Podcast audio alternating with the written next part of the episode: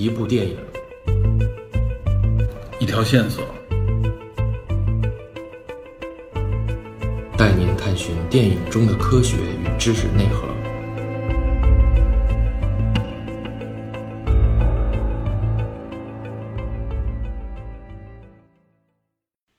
大家好，我是 Peter，欢迎收听本期的电影侦探。我们上次讲到啊，法国大革命将这个路易十六和他的妻子玛丽王后啊处死之后，也就激发了第一次反法同盟的建立。那么与此同时呢，法国大革命就进入了最臭名昭著的恐怖统治时期，也就是雅各宾派的上台。也正是在这段时间之内，一些人物呢以及相关的事件，才将拿破仑推向了历史舞台的中央。那接下来呢，我就和大家展开聊聊这段历史。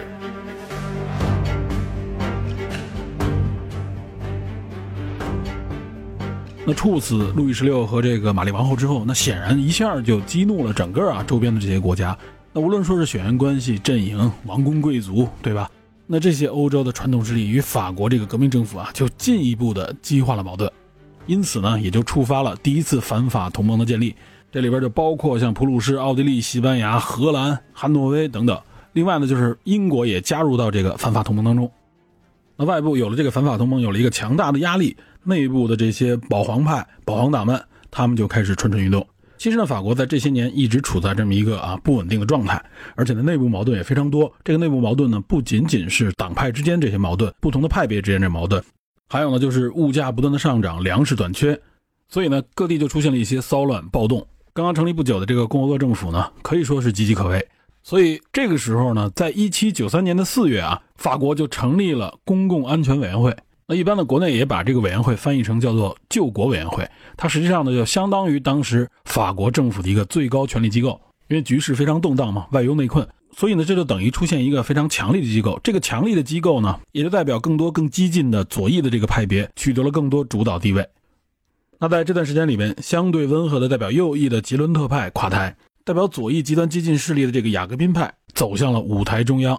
雅各宾派的上台，也就标志着法国大革命呢进入了一个臭名昭著的血腥时期，也就是恐怖统治时期。这个恐怖时期呢，一般就是指从1793年的这个九月开始，到第二年的夏天，也就是1794年的这个七月。那么这个恐怖统治时期啊，这指的是对法国内部的，也就是雅各宾派执政，然后呢，这个断头台可以说是全面加速，马力开足，人头落地如砍瓜切菜一般。但前面我们说的这个外部压力啊，就是这个反法同盟，它还没消失呢。实际上，从宏观的角度来看，正是因为有外部的这种压力，再加上内部的这种动乱，所以呢，才给了更激进派别上台这种机会。因为在这种内外压力非常巨大的情况下，温和派是不可能有市场的。那很多人我相信都会联想到“乱世用重点”这么一个说法。但实际上，在当时法国，雅各宾派之所以能够上台，它更多体现的是权力斗争以及派别斗争之间这种残酷性。他之所以采用这种所谓恐怖的方式，目的呢也是为了维护他的这个权力体系，为的就是打压异己。那在当年一七九三年恐怖统治正式开始之前，主要呢就是对吉伦特派的这个打压。曾经掌权的这个吉伦特派，没用多久就被更激进的这些派别，比如说雅各宾派，包括山岳派所推翻。吉伦特派作为曾经的这个激进派啊，如今成为了保守派。那么当时雅宾派的领导者之一，著名的这个让·保尔·马拉就喊出了“让叛徒流血，这是挽救这个国家的唯一途径”这样的口号。那这个叛徒指的谁呢？就是吉伦特派。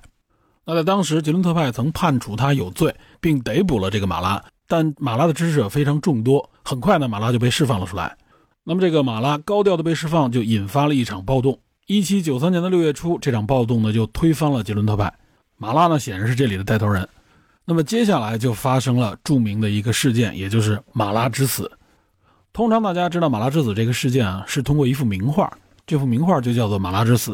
它的作者呢就是雅克·路易·大卫，他算是新古典主义这种画风的奠基人。《马拉之死》这个作品也是他以及新古典主义的一个代表作，描绘了就是马拉之死。因为这幅画大家知道这一事件，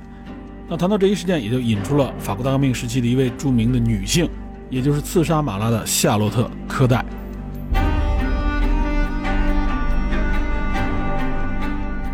夏洛特·科代呢，应该是出身于诺曼底地区，他的家族呢算是当地的一个小贵族，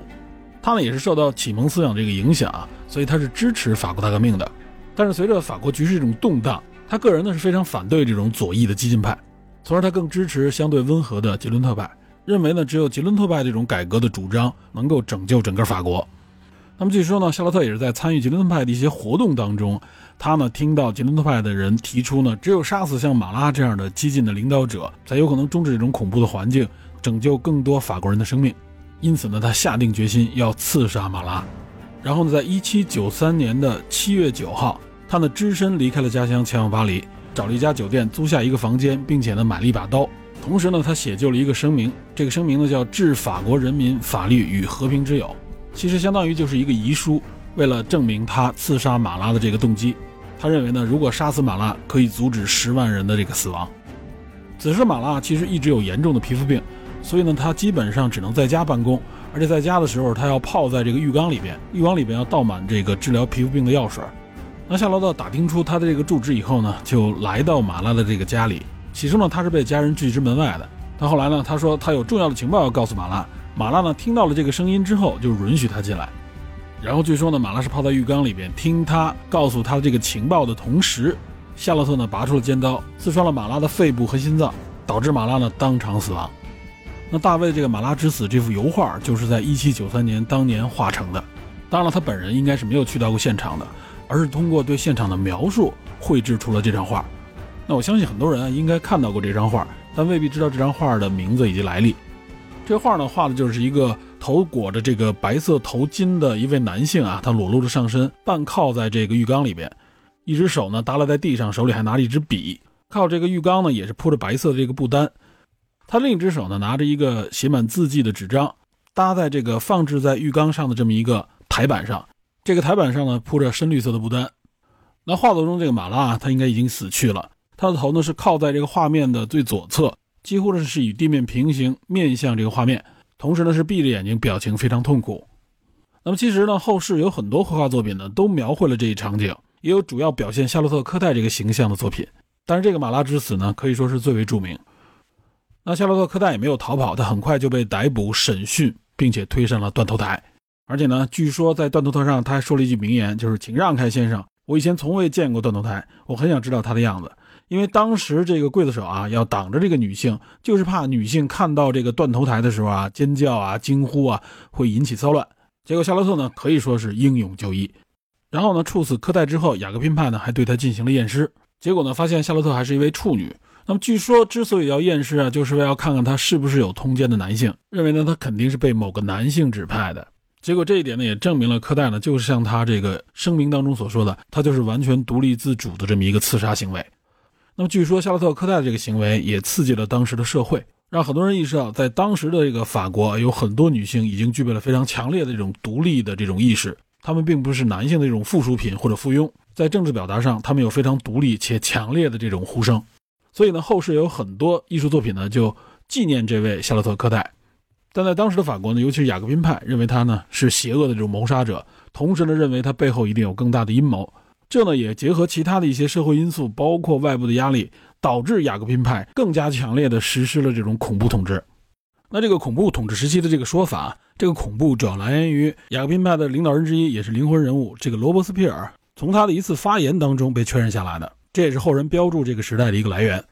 他呢，在议会当中的一次发言当中，他说呢，说如果和平时期的这个人民政府，它的基础是美德的话，那么革命时期人民政府的这个基础就是美德和恐怖。他强调说呢，说如果没有美德，那恐怖本身那就是有害的。但是反过来，如果没有恐怖，没有恐惧，美德呢又是无能为力的。这指的就是指的这个政府。他说，这个恐怖啊，不过是迅速、严厉和僵化的一种正义。因此呢，他认为恐怖是美德的流露。它本身指这恐怖啊，它并不是一种原则，而是适用于祖国呢最迫切需要的民主一般原则的结果。那显然，这是他为自己实施暴政的一种解释。那他这个解释啊，其实就带有浓厚的这种独裁专制主义的色彩。这也是当时法国政府采取恐怖专政的一个明确注脚。那这种恐怖专政啊，实际上也被称为雅各宾专政。我们在这里呢，也可以体会一下“专政”这个词到底是什么含义。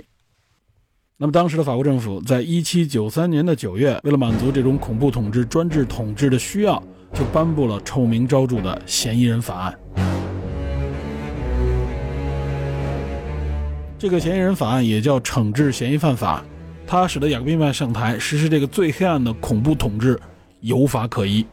有了这个法案，当局呢视你为嫌疑人就可以定你的罪。那在这个法案当中，他还定义了谁是嫌疑人呢？也就是说呢，是根据他们的这个行为与社会关系，或者根据他们的这个言辞和著作偏袒于暴政或联邦主义以及呢自由的这个敌人，还有呢不能获得公民身份认证啊，以及那些被驱除的或被国民委员会停职的，当然还包括那些前贵族啊，以及他们的丈夫、妻子、父亲、母亲、儿子或者女儿、兄弟或者姐妹，也就是所有的亲属。以及那些流亡分子的代理人啊，说就是那些保皇派啊、君主立宪派啊，甚至包括那些温和派啊等等。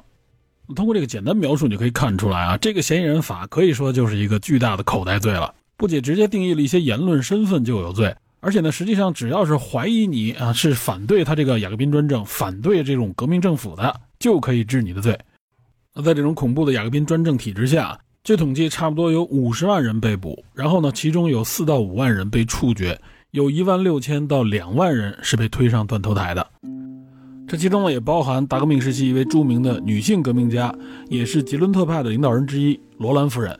这位罗兰夫人的丈夫呢，也是吉伦特派的一个领导人，就是让·马里·罗兰。那么罗兰夫人呢，她经常在家里举办这种沙龙，这种沙龙呢，主要就是围绕政治，很多著名的政治人物、革命家都参与过他家的这个沙龙，包括像后来激进的这个雅宾派的领导人们。还有像英裔美籍的这个著名政治家、思想家托马斯·潘恩，他当时也是吉伦特派人的这个盟友。那罗兰夫人呢，也因为吉伦特派的这个倒台，在十月被捕，并且在十月八号被推上了断头台。那么他在我国最为出名的，就是因为他在断头台前留下的一句名言，也就是那句“自由啊自由，天下古今几多之罪恶，假汝之名以行”，说的就是法国大革命时期啊，有太多的罪恶实际上是假以自由之名而实施的。那嫌疑人法里边，我们前面也说了，有一条就是啊，如果反对自由的，就会定你有罪。那么到底谁是反对自由的呢？这个定义就太宽泛了。我说你是反对自由，反对我们自由法国的，你不爱国，那你就是反革命，那就必须让你尝尝革命专政的味道。那这种扣政治黑帽子、打黑枪的方式，我相信在这个世界上啊，我们应该算是最熟悉的人之一了。那在当时的法国啊，它主要就应用在这种政治打压上。据说在这个恐怖最高潮时期啊，整个的审判程序都被简化了，简化到什么程度呢？简化到都没有辩护的程序，也没有听证会，甚至对于当时的陪审员来说啊，只能做出两种判断，要不然就是无罪，要不然就是死刑。那这种恐怖的景象在后世一些国家当中都发生过，其中有的呢，我们自己应该也还有记忆。不过当时这个法国雅各宾专政，至少还是像我前面所说的，它主要呢是在它这个政权内部，也就是各个派别之间这种政治博弈，导致呢走向这种越来越极端的这种政策。那很多时候这种治罪和判决，主要针对的就是政敌，针对的就是不同的派别。它实际上呢还没有引起法国社会上这种啊彻底的动乱，它还不是街头骚乱、人民斗人民、相互打压，而更多的是一种派系之间越来越残酷的政治斗争导致的这种暴政。雅各宾派不仅打压这个保皇派、君主立宪派，还会打压吉伦特派、温和派以及一些共和派等等，甚至包括雅各宾派内部的一些啊持不同政见的一些盟友或者同党。到最后，甚至可以说，就是与其等你站起来打压我，不如我先站起来治你的罪。那这其中就包括著名的乔治·雅克丹东，他也是这个法国大革命当中的一个代表性人物。那么他呢，也属于雅各宾派。结果自己也成了这个恐怖统治的牺牲品。他呢被指控为贪腐，并且与外国的敌对势力勾连。最终呢是在1794年的3月30号被捕，4月5号就被推上了断头台。那么从这儿呢，其实我们应该也能发现啊，之所以会有如此极端的这种啊黑暗恐怖统治时期，除了内部的这种政治派别的权力斗争，也是因为外部巨大的这个压力，因为外边还有反法同盟嘛。而且法国内部啊这种保皇党、保皇势力还存在。还有一些地区呢，实际上是在这种保皇势力的控制范围之内，这使得极端派别更加的相互猜忌，因此打压起来也毫不留情。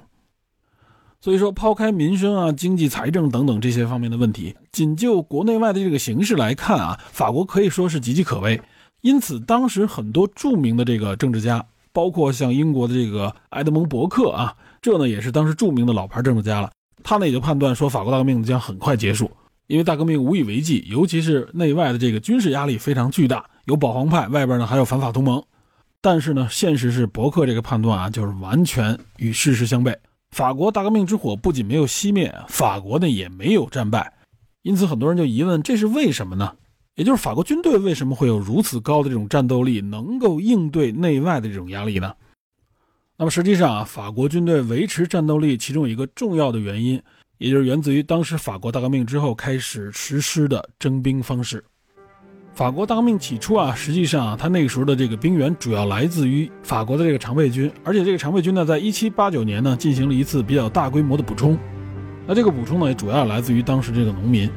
因此，随着大革命的爆发啊，这些兵员他们更多的呢都是左翼的这个势力，属于支持大革命的，也就成为了革命军。同时呢，在一七八九年大革命爆发之后啊。国民议会在那个时候就意识到，如果要保持、保证这个革命政权的存在，就必须有一支强大的军队。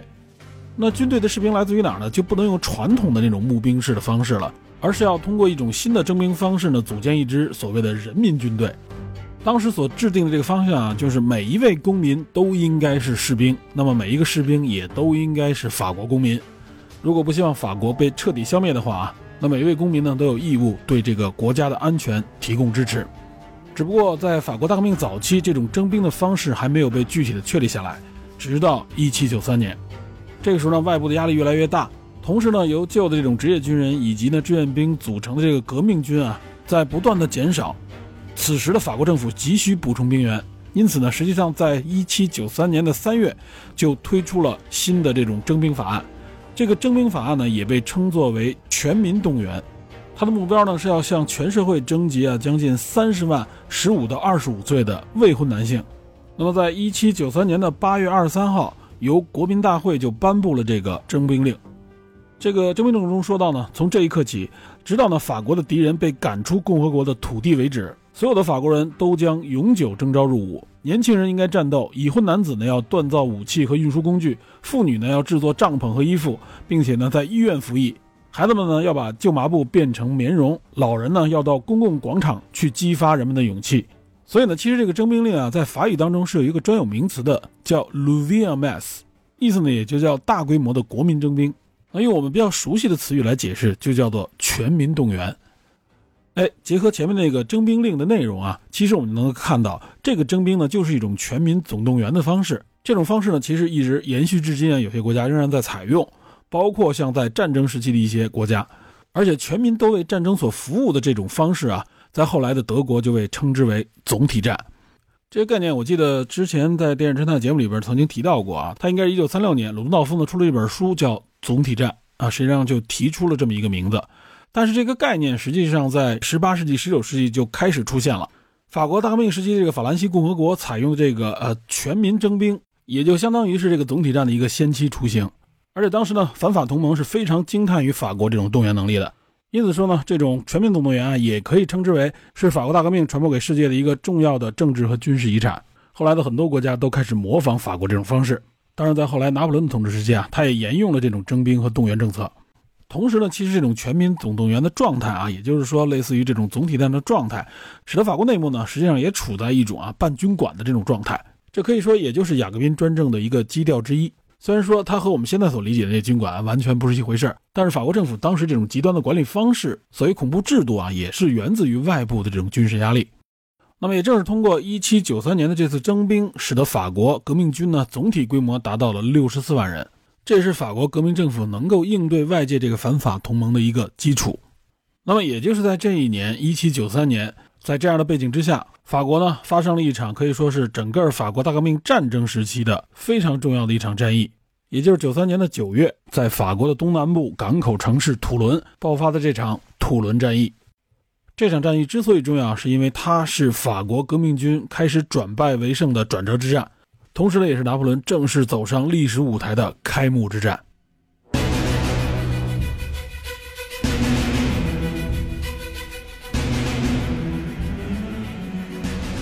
这个土伦呢，实际上是法国东南部的一个港口城市。位临地中海，它属于普罗旺斯这个地区。那自土伦往西六十五公里，就是法国更著名的港口城市马赛。那在土伦这个城市啊，它实际上在一七九三年的这个七月就爆发了反对雅各宾派专政的这个暴动，而且当时这个局面很乱。一开始呢，实际上是已经失势这个吉伦特派啊赶走了当地这个雅各宾派，然后呢，紧接着就是保皇党过来，等于是不是又把这个吉伦特派赶走？然后呢，占领了这座城市。占领这座城市之后，他们呢联络当时的这个西班牙海军和英国海军，让他们呢开进到这个土伦港，这样一来呢，在土伦这个保皇势力啊，就变得非常强大了。所以此时啊，法军主要是集结在这个土伦城的西侧，准备呢要攻下土伦。只不过啊，这个攻下土伦其实难度相当巨大，因为土伦城内呢驻扎了不少兵力，同时呢还有西班牙人以及英国人的这个支持，周边的这个地形也有利于他们防守，他们也在相关的地方呢都驻扎了炮兵。当时率领法军的呢是卡托将军啊，这个将军实际上是个画家，他并不是职业军人出身，因此他这个指挥能力可想而知。此时呢正好赶上就是拿破仑带着一支部队啊路过此地。拿破仑的任务呢，实际上是向意大利那个方向啊运送一些物资，正好路过土伦，正赶上在土伦的法军啊，他这个负责炮兵的这个指挥官受伤了。那这个时候啊，在部队当中，作为这个国民工会的这个代表，他们就相当于是政府的这个代表吧。注意啊，这里插一句，从这一点也能看出来，就是当时法国革命军的这个组成，也就是这个革命军呢，这支部队从他的这个统帅上就能看出来，他不是原有这个军队的领导人，不是封建王朝时期的这个职业军队里面的职业领导人，而是呢这些革命者。当然，这个卡多将军啊，虽然说他是一个画家，但他呢实际上是出自于一个军人家庭，他的父亲曾经是军人，他呢也在军队当中生活过一段时间。那之所以他被安排在军队当中生活，也是因为他的父亲，他父亲发现了他绘画这个才能啊，那为了培养和保护他这方面的才能呢，就把他安排在自己的身边，所以说他也算是一个军旅画家。后来呢，在大革命期间，他也积极的投身到这个革命事业当中，任职当时国民警卫队的这个中尉。这国民警卫队呢，实际上也就是当时法国的这种革命政府组建的这么一个由法国公民组成的民兵组织。当然，这个民兵组织里边也是有很多原来的职业军人的，有的呢就是原来皇家军队当中的这个退伍军人，或者说呢被解职的一些军官。那这个卡托呢，他也就是以这样的身份进入到这个法国国民警卫队的。但即使在此期间，他仍然没有放下自己手中的画笔，还在1791年呢为路易十六画过这么一个骑马的肖像。由于他在这段时间内呢表现出色，很快呢就被升任为国民警卫队当中的这个高级副官，职衔呢是相当于上校这么样的一个职位。然后他就成了法国阿尔卑斯山军团一个师的这个指挥官，也就是相当于师长。那在土伦爆发这个暴动之后呢，他就被国民工会任命为土伦工程战的这个指挥官，也就要率领部队呢拿下土伦。另外，其实呢在当时法国的军队当中啊，过去的这个职业军人在这个军队当中的比例差不多是在三成左右。另外这六成多呢，就都是新招募进来的这个由法国公民所组成的这种志愿兵、这种民兵。那这样的组成呢，也能让这些新入伍的民兵呢，能够更好的适应战争的这个需求，同时呢，也让这个军队能够保持一种更强烈、更旺盛的这种革命积极性吧。那同时，我们看到，在这个部队里边，还有当时国民工会派驻进来的这个政府官员，也叫特派代表啊。实际上，他们就是进入到这个军队当中，我们理解的这种政委这样的角色。它的作用呢，主要是维持军队内部管理的这个秩序啊，包括人员任免啊，包括法律的这个实施等等，也是在军事指挥之外的一些职能，主要是由这些人物来负责。那同时呢，也相当于是政府对军队的这么一个管控的抓手。那注意啊，这种特派代表并不是说在法国大革命时期才产生的，实际上在法国旧制度这个环境当中，军队当中就有这样的身份啊，就是当时国王所代表的皇家政府派驻到军队的这个代表。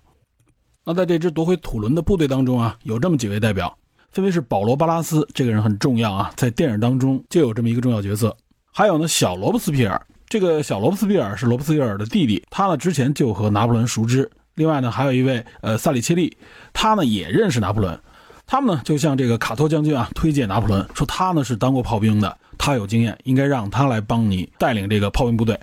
这样一来呢，就等于是拿破仑正式加入到土伦战役当中。然后呢，他看到这个卡托将军的这个进攻计划，实际上就是摆开阵营跟对方硬磕。此时，拿破仑呢就提出了他的一个作战计划。他说呢，通过他的这个地形观察，他认为应该拿到这个海峡对岸一个叫做巴拉吉耶的这么一个要塞。拿下这个要塞的目的是什么呢？就是说这个要塞的位置很关键，它在一个高地之上。如果能在此处驻扎炮兵的话，那么大炮的这个射程就能够覆盖整个海峡，也就是能把土伦港控制在这个炮弹的射程之内。这样呢，就能有效打击海峡内的这个英国与西班牙的海军，而且呢，还能把这个海峡入口封住。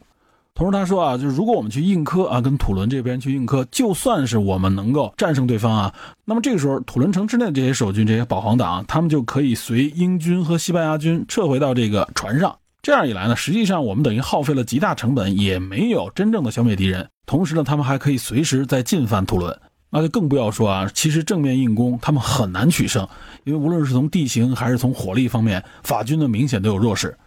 但是显然卡托这个画家将军啊，并不看重他的话，他也没有理解这个拿破仑他的这个建议的重要性，因此呢，就给了他一个很小的一股部队，让他去拿下那个高地。结果不曾想呢，就是因为人太少，不仅没有拿下，反而暴露了他们的动机，这样导致呢这个战役就被拖得很久，直到拖到快要进入冬天，已经到十一月了啊，一直攻占这个土伦布利嘛，卡托呢就被裁撤了。他被撤换掉之后啊，换来谁呢？换来了一个叫做多佩的将军。这个多佩也不是职业军人，他本来是一个医学博士，相当于是个医生。那么他来到这儿啊，他一看这个战争局面，他也知道自己能力不行。没过几天，他就主动辞职了。辞职之后，这个时候呢，才换上了一位职业军人的将军，是谁呢？就是杜格米耶将军。杜格米耶上任之后，他就立刻发现了拿破仑这个进攻计划的价值。然后呢，大力支持拿破仑去实施这个计划。在这之前，拿破仑呢实际上也是在周边地区啊，他积攒了很多的弹药，并且利用相关的资源打造了一批这个大炮。最后呢，是在十月下旬一举拿下了这个高地，并且攻占了这个炮台。大炮呢就直接可以攻击海上的英国人和西班牙人。此时呢，英国与西班牙海军立刻就撤离了土伦。土伦战役呢，法军终于获得了胜利，拿破仑呢也从此一战成名。他呢不仅受到了雅各宾派的一个重视，同时呢还和这个保罗·巴拉斯建立了非常深厚的友谊，两个人的关系一度走得非常近。那保罗·巴拉斯呢也成为了影响拿破仑命运的一个重要人物。这呢是一七九三年底，然后到了一七九四年啊，也就是恐怖统治时期之间，前面我也说了，雅各宾派实际上也是为了维持自己这个地位啊，这个罗伯斯庇尔呢等于是杀了很多人。因此，也正是因为他的这种杀戮啊，等于是让这个整个政府内部、整个政局当中，所有人都开始惧怕并且反对他。那么，此时来到了1794年的这个夏天，也就是七月份，法国大革命当中的一场非常重要的革命即将爆发，这也就是热月革命。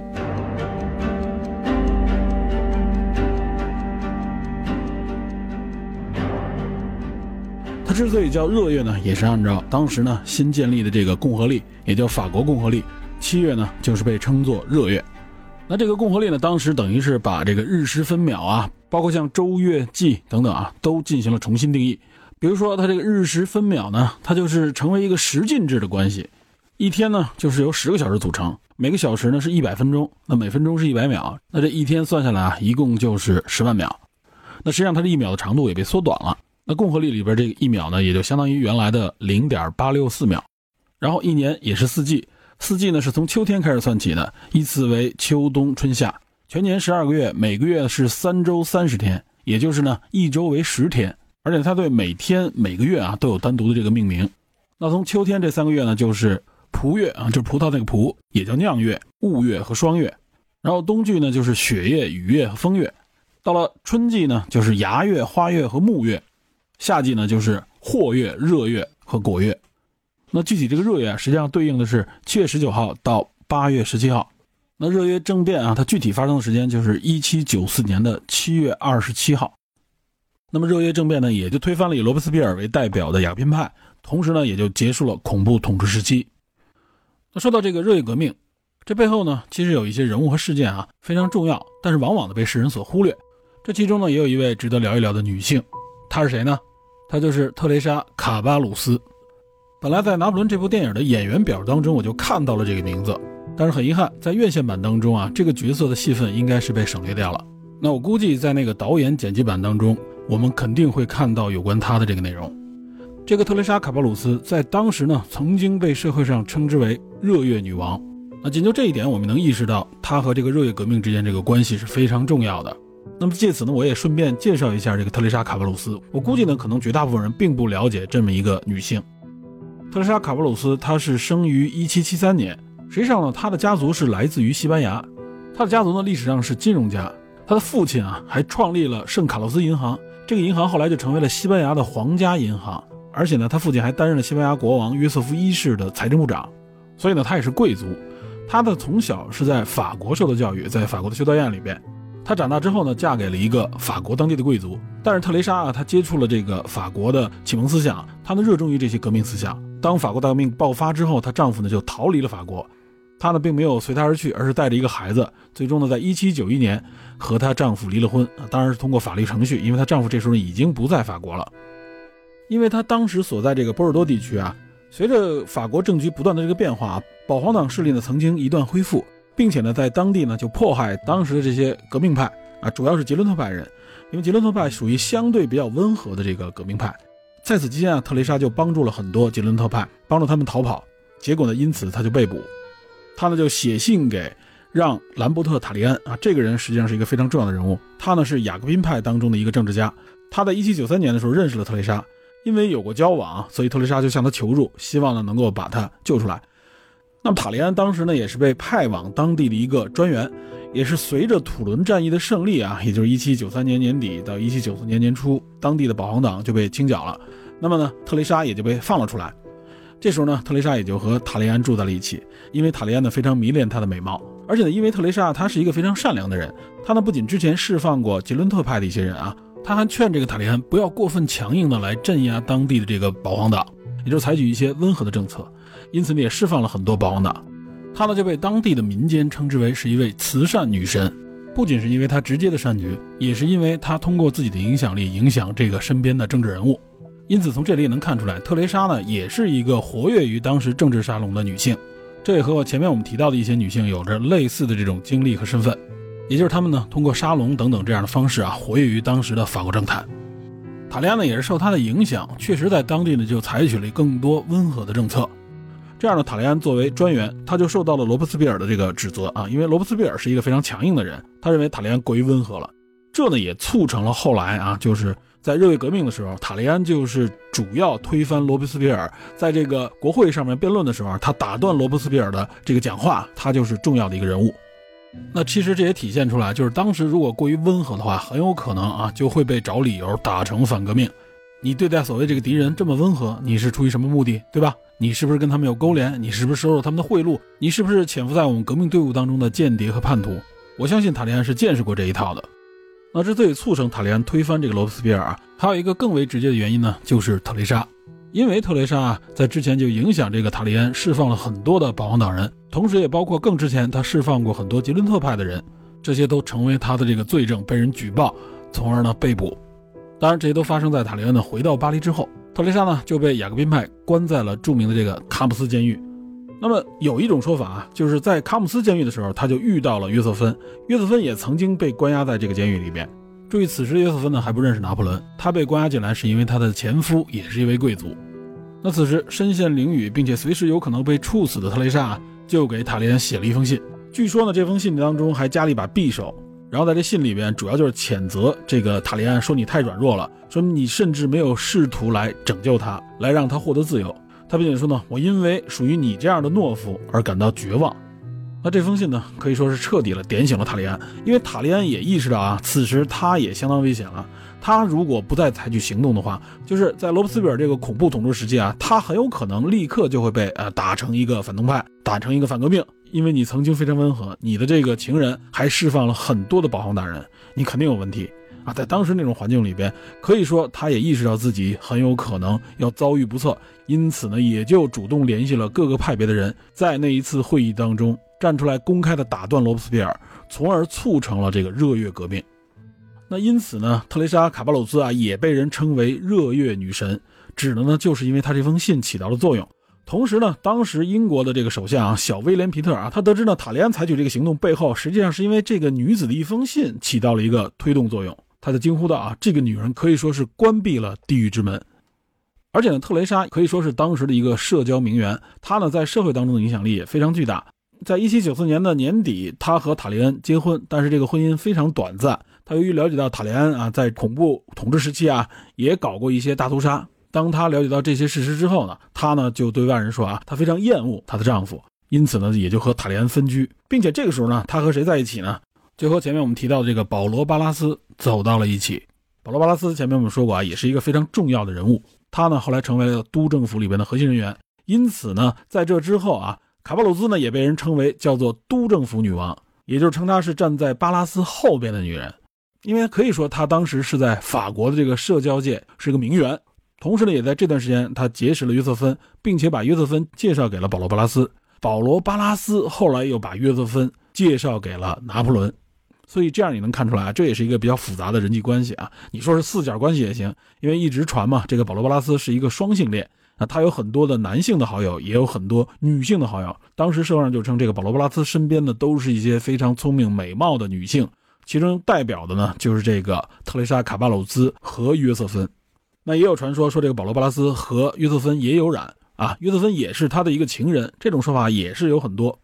因此，从这一点我们能看出来，在当时法国的这个社会啊，实际上女性在里面起到了非常重要的作用。法国当时啊，无论是上层社会也好，或者贵族之间，他们都有各种各样的沙龙啊，这些沙龙主要是女性啊举办的。他们无论在当时这个政治、文化、社会当中啊，都起到了非常重要的作用。曾经有很长的一段历史啊，大家都解读啊，当时这些女性实际上是为了通过社交满足自己的一些私欲，满足自己的一些攀附这样的这些动机。但随着社会女权的发展，尤其是女性的视角啊，看待历史研究也好，或者说对一些人物的解读，我们会发现啊，就是这些女性在法国当时的社会啊，她们实际上是非常独立的。他们有自己独立的这种政治主张以及政治见解，像我们前面提到的罗兰夫人啊、夏洛特·科代啊，还有像这位特蕾莎等等。比如他们的政治主张呢，就相对更温和，同时呢，也有这种政治诉求非常的强烈。但往往啊，他们的声音也好，或者说他们的态度被男性包裹或者说掩盖了。那这种掩盖不仅仅是当时的男性，也在后世的这种历史解读当中啊，他们所发挥的一些作用和影响呢，被有意无意的忽略了。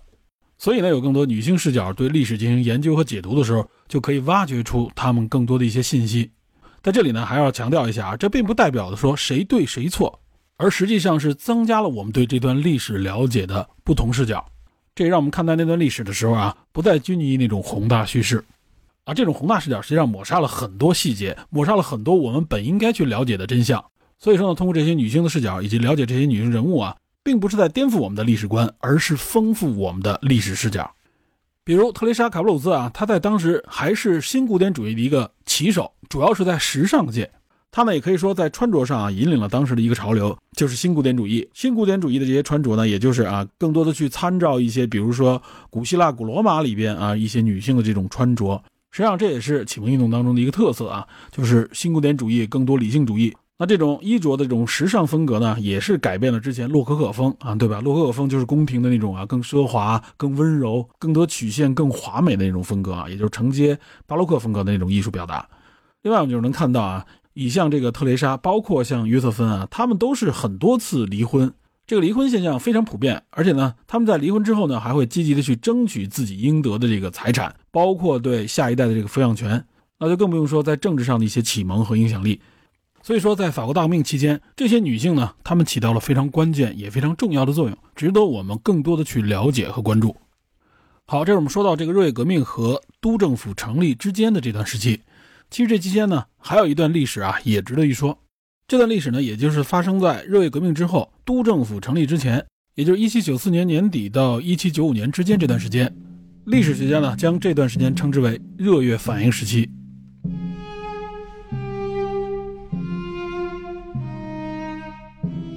这个热月反应时期啊，实际上也就是对之前的这个雅各宾派的一种所谓的清算吧，因为毕竟之前他们的这个统治时期啊，杀死了很多人，太多的温和派被以种种理由就被冤杀了。比如说我们比较熟悉的法国化学家，也是现代化学之父拉瓦锡，对吧？他就是因为是贵族，而且曾经担任过税务官，结果就被推上了断头台啊。很多类似这种情况，所以呢，他必然会有一个清算时期。这个清算时期呢，就被称之为热月反应。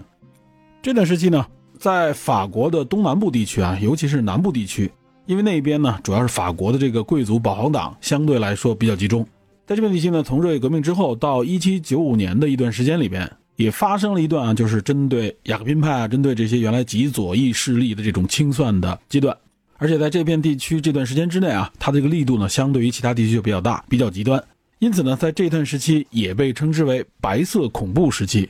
哎，白色恐怖这个词，我相信大家都很熟悉，经常听说。那据说这个词实际上是源自于法国当时这个年代。那之所以称之为白色恐怖啊，有一种说法是当时当地的这些贵族他们代表的颜色就是白色。然后呢，其实这个名字也不是在当时被叫起的，而是在后来的年代当中，比如说在1815年也出现过一段所谓的白色恐怖时期，也是这个保皇党向当时支持拿破仑的这个派别啊进行的一次报复性的这种暴力活动。然后在我们通常了解的这个历史里边，比如说像俄国一九一七这个革命，也就是我们常说的十月革命啊、二月革命。那在那段时期，一般称之为白军嘛，也就是反红军的这一股势力。它背后是谁呢？就是支持沙皇的这个保皇党，包括一些反布尔什维克的一些势力啊。他们综合被称之为白色势力或者白军。那在革命的这一边，也就是左翼势力呢，他们代表的颜色就是红色。那么在革命者他们的视角当中。白军白色势力对红色势力啊，也就是对左翼革命势力的这种啊全社会级的镇压和迫害，这种压制就称之为白色恐怖。那么这个词后来呢就更加泛化，通常呢就是指历史当中一些以国家为代表这种国家机器啊，对这种尤其是左翼势力这种革命势力啊进行镇压的这么一个状态，就称之为白色恐怖。那么它实际上是源自于法国大革命时期，也就是一七九五年那么一段时间。那其实这也体现了在推翻雅各宾派之后，因为对保皇派的这个赦免，导致呢保皇势力又慢慢的抬头。不仅南部地区有一些骚乱，在巴黎地区呢也发生了一次未遂政变。这也就是普越政变。普越也就是一七九五年的十月，保皇派呢纠集武装力量想推翻这个国民工会，但最终呢被拿破仑所率领的这个部队镇压。拿破仑呢也就是在这一次镇压活动当中啊，直接在街头使用大炮向这个叛军以及支持叛军这个民众啊平射。这样一来呢是彻底瓦解了武装叛乱。最终统计呢差不多有一千四百人死于这次镇压。随着保皇派的这个被镇压，拿破仑也一举成为了革命势力的这个新星。同时呢，这个时期督政府正式成立，这个督政府的建立啊，也就标志着法国呢就进入了一个相对在大革命时期当中比较稳定的时期了，也可以说是进入了法国大革命的这个后半程。这后半程指的什么呢？就是第一共和国的督政府从1795年成立，一直到1799年。那这个督政府呢，也就是当时法国政府，它的核心呢就是由五人组成的一个督政府团队。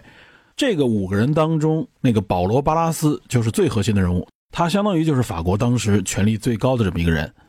督政府时期，法国内部之所以相对稳定，这背后其实就是拿破仑所代表的这个军方的有力支持。也就是可以说，拿破仑实际上是这个保罗·巴拉斯他这个权力联盟当中背后的这个军事支柱。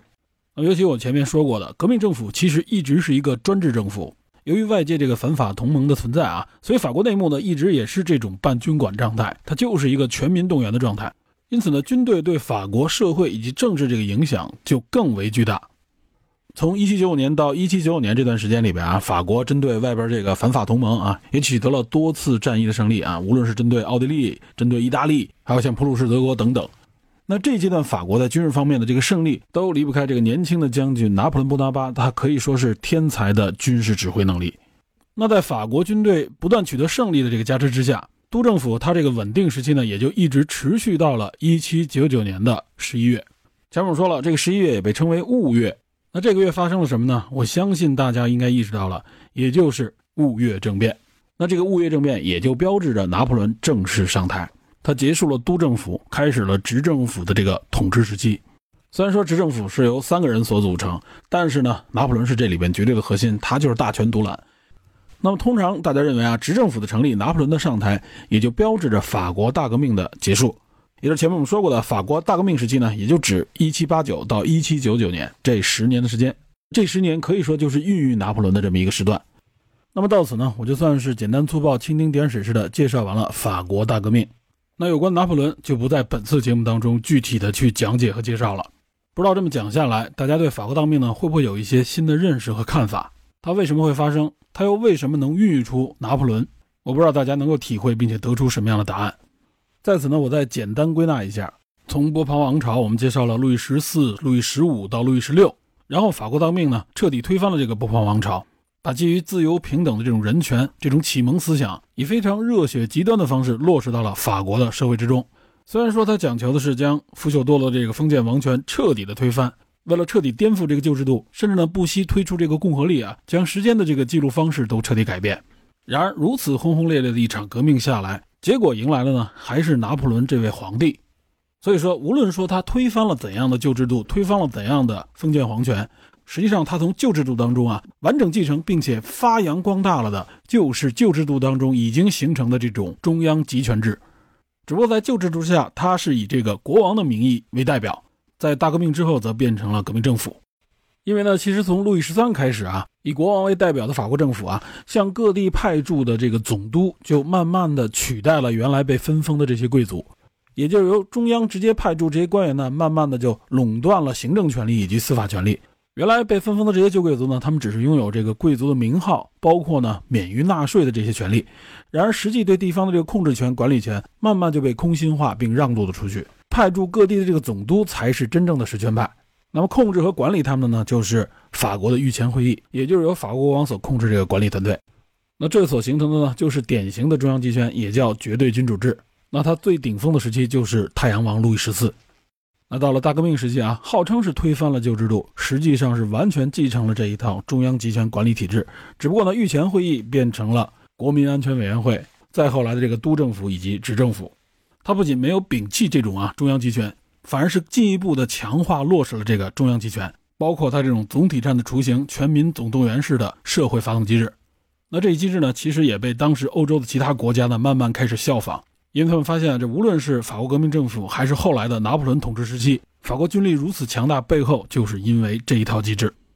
被启蒙思想所带动，长期追求这种自由平等的法国民众啊，实际上呢是通过革命的方式，将法国贵族阶级，将法国原来的这个中间阶级完全的消灭掉了，使得这些原子化的个体面对的呢就是一个完全集中化的中央集权政府。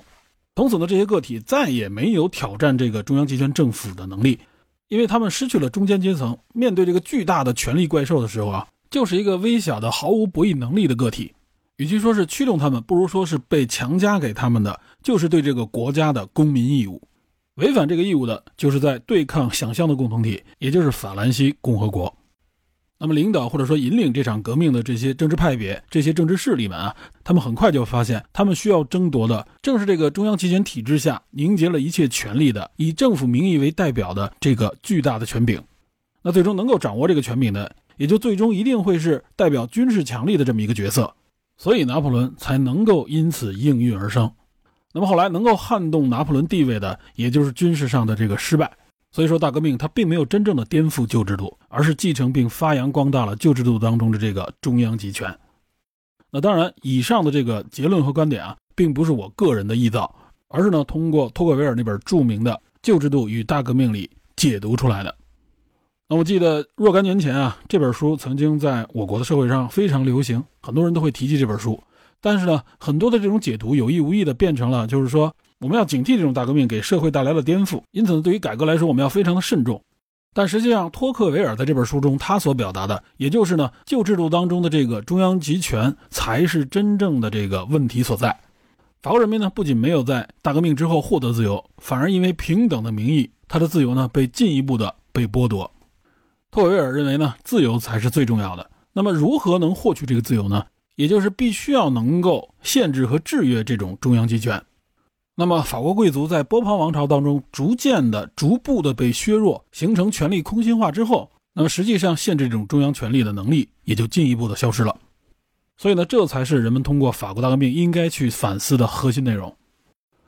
那在本期节目的最后啊，我再介绍两部法国人自己拍的跟法国大革命有关的电影。只不过从表面上来看啊，他们和法国大革命这个核心议题呢，并没有直接的关联。但如果我们细细品味的话，还是会从中挖出一些玄机。而且呢，它也体现了法国社会看待法国大革命不同的一些视角，也还是相当值得玩味的。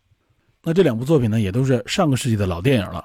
一部呢叫《黑郁金香》啊，另外一部叫做《国王与小鸟》。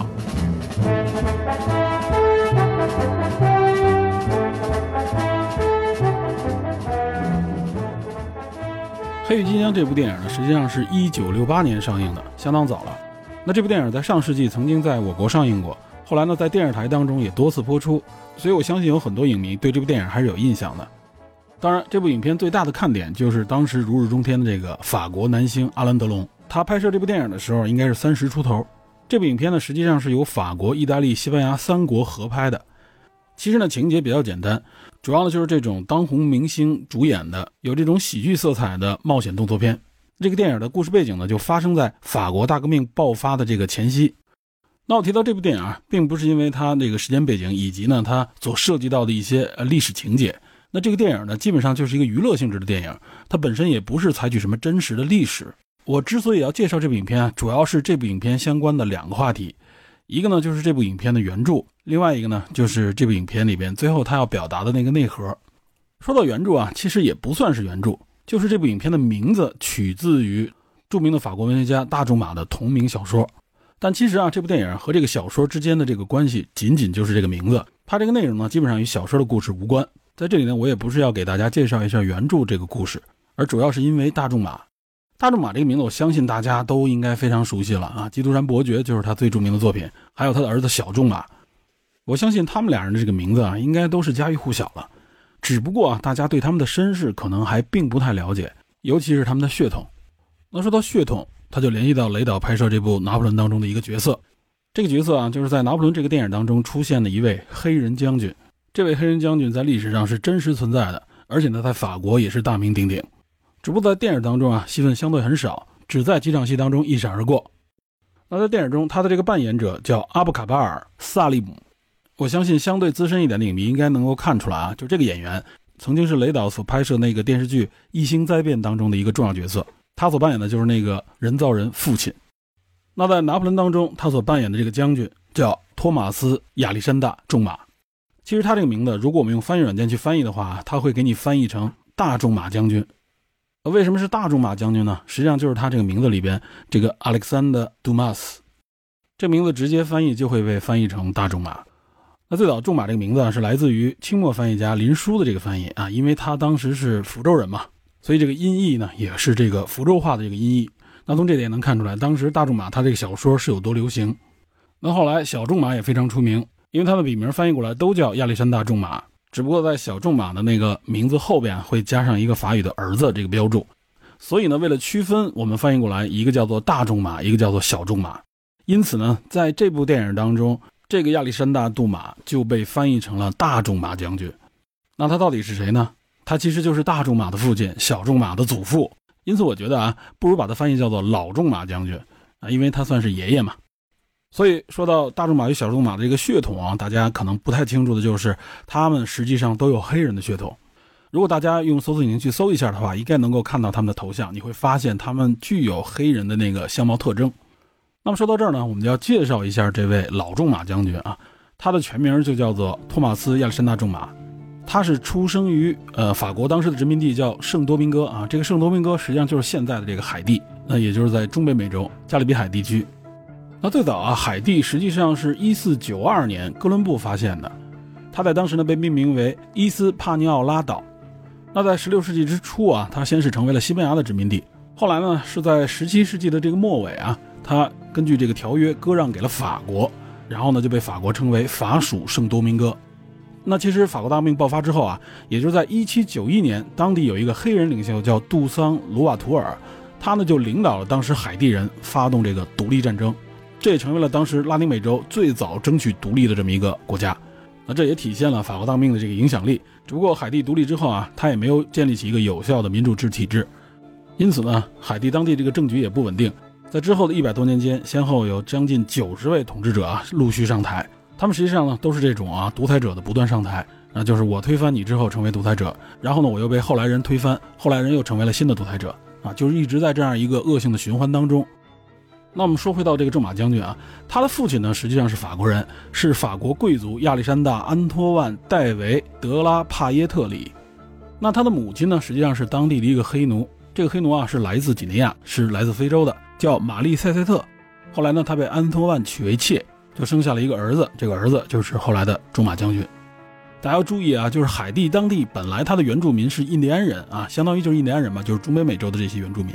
后来呢，实际上是殖民者把这个从非洲贩卖来的奴隶带到了这个岛上，再加上当地的这个原住民啊大量死亡，因为这个传染病，也因为战争，所以呢，实际上非洲裔黑人就成为了现在海地的主要的人口种族的这个组成。那至今啊，海地当地百分之九十五都是西非黑人的这个后代。那么剩余的人口当中，也有大多数都属于这种穆拉托人。这个穆拉托人实际上就是当时殖民者和黑人的这个混血的后裔。因此啊，这个仲马将军他也算是穆拉托人。然后呢，他的父亲于一七七六年啊，将他带回到法国接受教育。那么在一七八六年啊，就是十年之后，他的父亲呢就帮他进入了法国的军队。此时呢，二十四岁的他呢，以列兵的身份参军。曾经加入了女王龙骑兵第六兵团，后来在大革命时期呢，加入了这个国民警卫队。再后来呢，在一七九二年，他加入了这个有色人种组成的这个自由兵团，也被称之为美国军团或者黑色军团。那他在这个黑色兵团里边已经担任了二把手。那到了一七九四年，三十一岁的他呢，已经成为阿尔卑斯山军团的总司令，指挥五万三千名士兵。那在意大利战役之中啊，他有一个绰号，就被称为黑魔鬼。那再后来，他成为了拿破仑麾下。这个法军骑兵的司令，那托马斯·杜马将军啊，他实际上年轻的时候也深深受到启蒙思想的这个影响，忠于大革命，也是积极的废除奴隶制当中的一个代表人物。他在指挥这个阿尔卑斯山军团的时候啊，曾经向士兵发出了这样的一道信息。他说呢：“我是你们的战友，我是一名士兵和总司令，我热爱自由和平等，我们也为自由而战，相信所有自由人都是平等的。我呢，将自豪地走在你们最前面，而暴君联盟将了解到他们同样受到各种肤色人的这种憎恨。这个暴君联盟指的就是保皇党，指的就是反法同盟。”那从这点也能看出来啊，中马将军可以说是一个忠于革命思想啊，有这种强烈的自由平等意识的，并且在不断的追求和实践消灭奴隶制以及呢追求种族间平等的这样一位法国将军。他最后呢是一八零六年去世的，因为胃癌。他的儿子就是大仲马写的很多故事里面，主要就是源自于他父亲，包括他祖先的这个经历。所以我们看大仲马的作品当中有很多这种冒险啊，这种神奇的故事情节。这和他耳闻目染他父亲的这些经历，包括他的家族，都是息息相关的。因此呢，大仲马也被称作法国浪漫主义文豪。那小仲马就更不用说了，他的《茶花女》也可以说是世界名著。那这也就是从《拿破仑》这部电影当中一个容易被忽略的历史人物，我们一直连接到接下来我要谈的这部《黑郁金香》。那《黑郁金香》前面我说了啊，它就是借助大明星的这么一个娱乐类的电影。但也正是因为这个大明星，就是阿兰·德龙，他扮演的这个角色啊，他实际上在这部电影当中，他扮演了两个人，这两个人呢是双胞胎，也就是影片的这个黑郁金香背后的这个贵族，一个是哥哥纪晓姆，另外一个呢就是弟弟朱利安。这个哥哥纪晓姆，他的身份是法国贵族，但呢他也是这个行侠仗义的传奇人物黑郁金香背后的真实身份，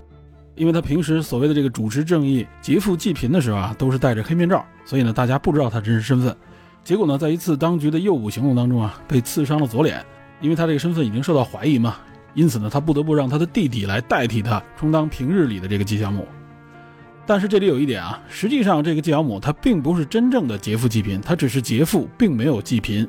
他并不是一个真正关心底层民众的贵族，他就是寻求刺激，就是爱财。但是他的弟弟就不一样了，他的弟弟呢，就接触了底层的民众，而且呢，对底层民众有非常深刻的这种同情和理解。他呢，应该也是受到了这种启蒙思想的影响，所以他弟弟是一个有革命理想的这么一个贵族。那影片的这个设定啊，实际上就是有一定的深意。这个深意是什么呢？也就是通过纪晓姆和朱利安这两个角色来影射当时啊，就是法国这个贵族他这个地位和身份。那最终啊，电影当中纪晓姆呢被处死，他因为被这个当局抓住了嘛，所以呢弟弟就永远的成为了黑金香，而且呢是真的在行侠仗义、劫富济贫。并且呢，在法国大革命这个爆发的背景之下呢，带领当地民众，可以说就是推翻了当地的这个贵族势力。那从阿兰·德隆一人所扮演这个兄弟二人的双重身份，就可以看出来啊，实际上影片在表达一种啊，对这种贵族、对新贵族的一种期盼。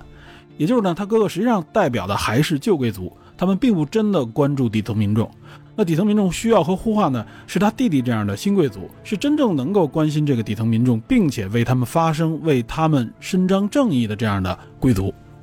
那最后哥哥的死去，弟弟呢完全成为了哥哥原来这个身份，实际上就代表着这个贵族的重生，也就是影射在法国大命期间这个贵族的重生。这实际上也体现了法国民间这种啊浪漫式的一种期盼吧，也就是呢他们并不是真的想完全消灭贵族，而是呼唤这种所谓被改造了的新贵族。那现实当中也并不是没有这种情况啊。我们前面介绍了很多这些呃革命者，他们有的就有这种贵族身份，所以呢，这也体现了一种啊，就是大家都拒绝这种身份政治啊，并不是因为你是贵族，或者说你是另外一个阶级，我们就要彻底的清算你、推翻你、消灭你。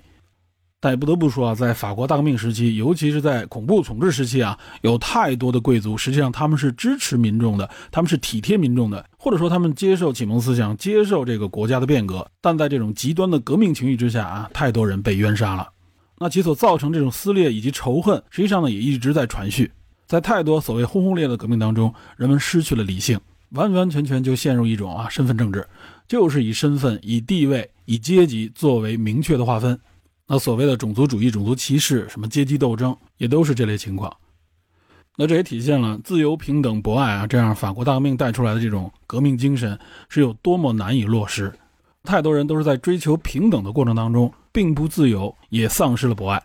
因此呢，在恐怖统治时期啊，也在巴黎出现过这样的标语。我觉得呢，是一个更好的提示和注脚。他就在自由、平等、博爱之后加上了一句“或者死亡”。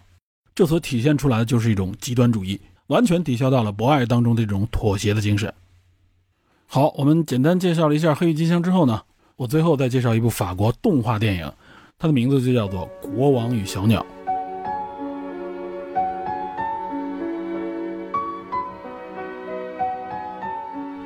《国王与小鸟》呢，是一九八零年上映的一部法国动画电影，全片呢时长八十三分钟，导演呢叫保罗·格里摩尔。那这部动画电影啊，在国内也是上个世纪应该是八九十年代就在电视台当中经常播放。我记得我第一次看到这部动画片的时候啊，就被它深深的震撼了。那尤其再加上上海译制片厂这个经典的配音啊，它那种华丽神奇的想象力啊，给我带来了极深的印象，至今无法忘怀。那这部影片它的这个大概情节说的就是一个叫做塔基卡迪的王国啊，这个王国呢就建立在沙漠上的一个巨大的城堡之上，这个城堡可以说高耸入云，里面充满了华丽的建筑以及呢各种光怪陆离的神奇科技。那看似如此先进强大的这么一个国家，实际上是由底层无数的这些见不得天日的民众们啊以及囚犯们苦苦支撑着的。那这个国家的国王啊，据说已经传到第十六代，叫夏尔国王。他呢就是一个典型的独裁者啊，骄奢淫逸，而且非常残暴。那这个国家当中充满他的雕像、画像啊，各种各样的宣传。一方面通过非常黑暗的这个警察系统啊，这些国家暴力机器残酷压迫底层民众；一方面呢又要求底层民众要像崇拜神一样的来崇拜他。那么有谁对他不敬，或者说他不喜欢谁，就会被立刻投向地下的这个黑监狱。结果这个国王呢，他看上了一个牧羊姑娘，他就想据为己有。但是这个牧羊姑娘呢，有自己的情人，就是一个扫烟囱的年轻男孩。这个国王呢，就想抓捕这个牧羊姑娘，便要把这个扫烟囱的青年投向监狱。那在这个过程当中，这两个年轻人受到了一只会说话的小鸟的帮助。这个会说话的小鸟实际上应该是一只犀鸟，犀牛那个犀，就是嘴非常大、羽毛也非常艳丽的一种鸟。那这只小鸟可以说是博古通今，而且呢，对这个城市也非常了解。那他他在协助这对青年逃脱国王抓捕的时候啊，没能成功。结果呢，他和这个青年也被投入了这个监牢，做这个苦工。那在这个过程当中啊，他通过他自己这种能言善辩、这种演说的能力，等于是唤起了在底层的这些在监牢当中的这些普通的民众啊，这些被奴役者，包括豺狼虎豹啊这些凶猛的动物，唤起了他们反抗压迫、追求自由的这种啊思想。也就是说，他这种鼓动能力，他的演说能力非常强。结果大家就形成了暴动，从最底层呢一直向这个国家的最顶层进发，实际上就要推翻这个啊国王的邪恶统治。那在这个过程当中啊，国王发动了一个终极的秘密武器啊，也就是一个巨大的机器人。这个机器人太强大了，它能摧毁整个城市，甚至整个国家。于是呢，他就要在这个机器人的头顶与这个牧羊姑娘举办婚礼，也就是用这个强大的国家机器来满足自己的私欲。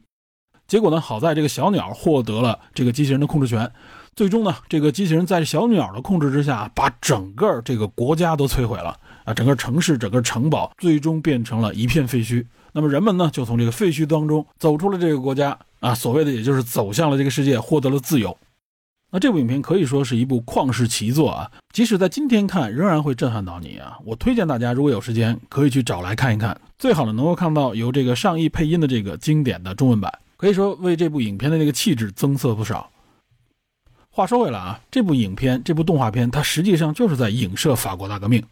那这个国王所代表的就是法国国王，尤其他当中有一个形象啊，他那个发髻是像一个牛角似的那种发髻，这就是典型的路易十四那个形象。因为路易十四的画像当中就体现出他这个非常独特的发型啊，其实呢就是黑色的非常高耸的一个发型，中间呢因为分出了一个缝儿啊，所以导致这个发型呢就像两个犄角一样。那么当然，《国王与小鸟》当中这个国王，他并不是直接指向路易十四，他就指向的就是法国的这个王族，就是影射他们这种啊独裁集权的统治，高高在上，极尽奢华，而且非常残暴，毫不关心底层民众。那我记得在影片当中，这国王应该有一个画像，这个画像里的国王活了过来，甚至把真国王投向了这个黑牢，这也影射的就是这个铁面人那个情节啊，这也是路易十四当时有的这么一个传说。那么据说这个铁面人就是路易十四的一个兄弟，而且跟他是孪生兄弟。当然了，这只是传说，并不是真实的历史。那这个影片当中也影射了这个情节。总之呢，就是代表路易十四这个形象的这么一个法国国王啊，他只是越来越残暴。所以你在这个影片当中就能够强烈的感受到一种渴望自由的感觉。希望这些底层的民众啊，尤其是这个扫烟囱的穷光蛋和这个牧羊姑娘啊，以他们为代表的，能够尽快的获得自由，脱离这个国王的邪恶统治。那显然，我们看到这个能说会道的小鸟啊，它就代表当时这种启蒙思想也好，或者说是这些革命家、这些煽动者，他们呢非常博学，然后呢通过自己这种演说和雄辩，从这个思想上啊解放了大家，然后带领大家推翻这个邪恶统治。但是这里边有一个特别值得玩味的情节，就是这个机器人，尤其是这个小鸟控制了这个机器人之后啊，他说他非常熟悉如何操作，但实际上他控制这个机器人之后，这个机器人就是把整个的国家摧毁了，让这个城堡彻底变成了一片废墟啊！他将这个整个王朝推翻，也将这个整个国家推翻。他不仅摧毁了牢笼啊，也将这个牢笼之上的这个国家体系整个都全部的摧毁掉了。那尤其是影片最后这个情节啊，就特别值得玩味。我记得我小时候看的这个情节的时候，我就懵懵懂懂，觉得自己没有完全看懂。那到后来成年之后，才能够体会到这部影片它的深意啊。就是这个大机器人啊，他最后看着远去的这些人们啊，都获得了自由嘛，包括那些动物，他就坐在了这个废墟之上啊，一只手撑着自己的脸，那个姿势呢，就很像那个思考者那个雕塑啊。然后这个时候，他发现呢，地上有一个小的笼子，就是那个小鸟的一个孩子被关在了一个小鸟笼里边。他就用他那个巨手将那个小笼子轻轻地挑开，这个小鸟就获得了自由，飞走了。这个时候呢，他就将自己那只巨手握成了一个拳头，一下子砸在了这个小笼子上，啊，影片就结束了。那显然啊，这个机器人代表的就是一种强力的国家机器啊，你可以认为它就是军队，或者说呢，就是一种极端的暴力啊。这种暴力呢，原来是掌握在政府的手中的。那么当革命呢将这个政府推翻之后啊，这个暴力工具就掌握在了这个小鸟这个形象的手中。但是显然，这个小鸟呢，虽然说它见多识广、能言善辩，但对于操作这么样一个巨大的暴力机器来说啊，它是没有任何经验的。这就代表呢，就是革命政府也好，或者说是这些思想者们啊，这些煽动者们，他们呢更多的是精于自己的思想，这些哲学思辨，或者说他们的文学表达、文艺表达啊，这也是法国当时启蒙思想家的这一些特色。但他们没有真正从政过，也没有从军过啊，他们没有实际管理或者说操纵过政治的这个经验。因此，当他们获得这个强力的国家机器，获得这个无限的暴力的时候啊，也就使得这个暴力失控了。这显然也是在影射法国大命所带来的这个问题。那如果我们再延伸一步来说，实际上呢，就是说应该摧毁的是这个牢笼，也就是那个最后大机器人他用拳头砸碎的那个小小的笼子，应该摧毁这个牢笼。